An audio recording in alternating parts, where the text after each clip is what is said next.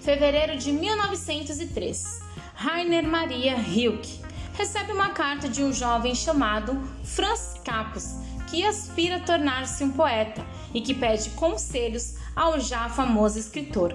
Tal missiva dá início a uma troca de correspondência na qual Hilke responde aos questionamentos do rapaz e muito mais que isso, expõe suas opiniões sobre o que considerava os aspectos verdadeiros da vida, a criação artística, a necessidade de escrever, Deus, o sexo e o relacionamento entre os homens, o valor nulo da crítica e a solidão inelutável do ser humano. Estas e outras questões são abordadas pelo maior poeta da língua alemã do século XX em algumas de suas mais belas páginas de prosa. Rainer Maria Rilke, 1875 a 1926. René Carl William Johann Joseph Maria Rilke nasceu em Praga, então parte do Império Austro-Húngaro, em 4 de dezembro de 1875.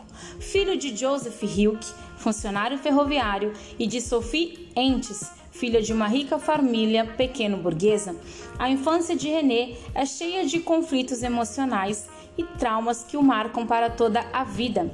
Até os cinco anos, a sua mãe o vestiu com roupas de menina, numa tentativa de compensar a morte de uma filha recém-nascida.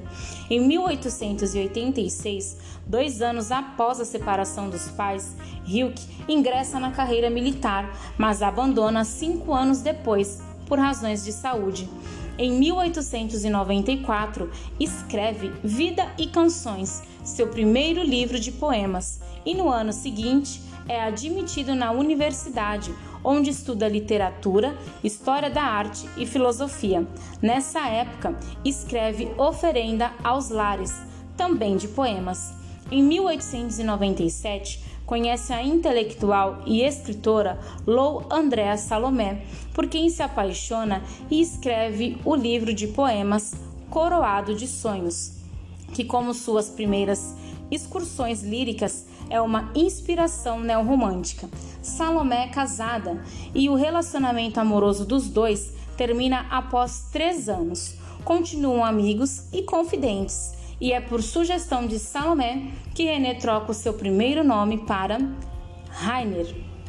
Eu sou Patrícia Andrade, esse é o Chá Música e Poesia e agora eu vou vir com a série Cartas a um Jovem Poeta de Rainer Maria Hilke.